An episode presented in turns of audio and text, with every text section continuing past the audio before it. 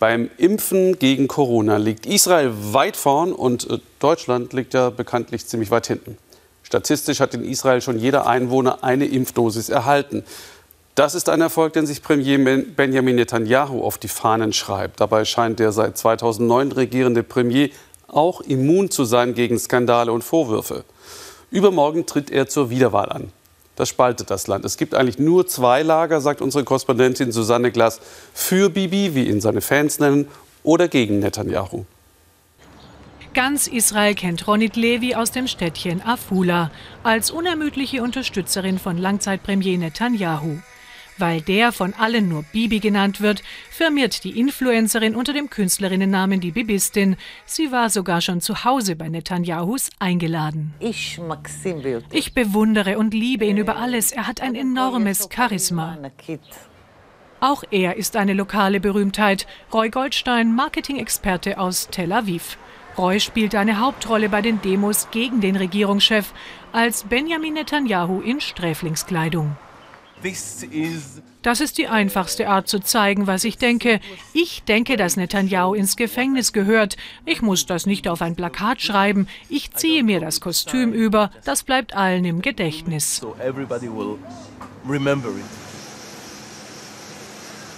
Für oder gegen Netanyahu. Die israelische Gesellschaft ist polarisiert und zerstritten wie nie über einen Politiker, der große, ich-bezogene Auftritte liebt. Ende Dezember auf dem Flughafen Ben Gurion beginnt sein jüngster Wahlkampf. Netanyahu kommt persönlich aufs Rollfeld, um ein Frachtflugzeug in Empfang zu nehmen. Der Container mit Pfizer-BioNTech-Impfstoff wird wie ein Staatsgast begrüßt. Heute ist ein Feiertag. Wir sehen das Ende der Pandemie. Noch müssen die Corona-Regeln eingehalten werden, aber das Ende ist absehbar.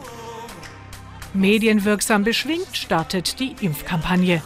Netanyahu hat mit Pfizer-Chef Burla ein weltweit einmaliges Abkommen ausgehandelt. Pfizer liefert ausreichend Impfdosen für die israelische Bevölkerung, bekommt dafür anonymisierte Patientendaten über die Wirksamkeit.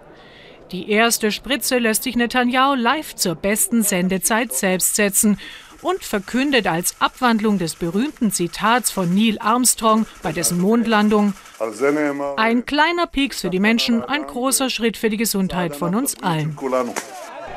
Für solche starken Worte und Auftritte lieben ihn seine Fans. Sie feiern ihn als König von Israel, als den Politiker, der als einziger Sicherheit und Zukunft des Landes gewährleisten kann. Aber auch Netanyahus Gegner gehen jede Woche auf die Straßen. Für sie ist der Premier ein Verbrecher, der als Regierungschef längst zurücktreten sollte, weil gegen ihn ein Korruptionsprozess läuft. Im Februar muss der 71-Jährige vor Gericht erscheinen, erklären, ob er sich der Untreue, des Betrugs und der Bestechlichkeit schuldig gemacht hat. So soll er zwei Medienunternehmer begünstigt haben, im Gegenzug für positive Berichterstattung über sich und seine Familie. Außerdem soll er von reichen Freunden teure Geschenke angenommen haben. Netanyahu bestreitet alle Vorwürfe. Seit langem spricht er von einer Hexenjagd auf ihn, von einer vermeintlich linksgerichteten Justiz- und Medienlandschaft. Seine Verteidigung, ein Angriff auf demokratische Institutionen, das Echo wieder einmal zweigeteilt. Ich glaube, dass diese Anklagen nur dazu fabriziert wurden, um Netanyahu politisch zu schaden und ihn loszuwerden. Bei ihren Auftritten erhält Ronit regelmäßig den größten Applaus, wenn sie von der Justiz- und Medienmeute spricht, die gegen Netanyahu putschen wolle. Roy dagegen meint, dass Netanyahu aus Eigeninteresse die Demokratie gefährde. In der Protestszene hat er ikonische Bilder geschaffen. Als die Polizei die Demonstrationen auflöste, wurde auch Roy festgenommen, saß im Polizeiwagen in seiner Paraderolle als Netanyahu in Sträflingskleidung.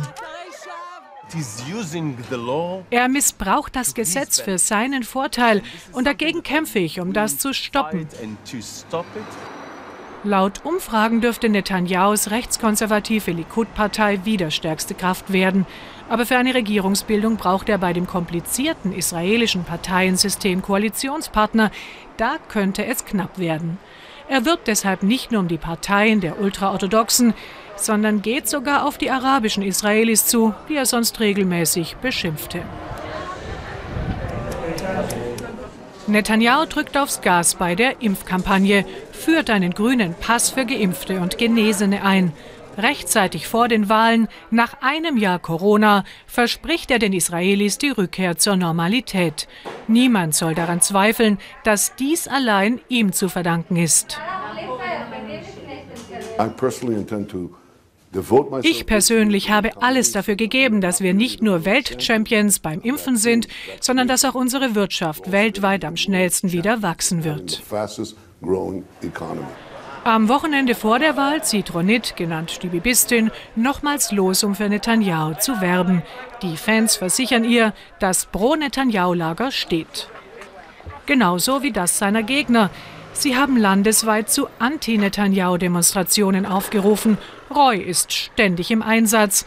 Wie immer die Wahl ausgeht, die Gräben innerhalb der israelischen Gesellschaft werden schwer zu überbrücken sein.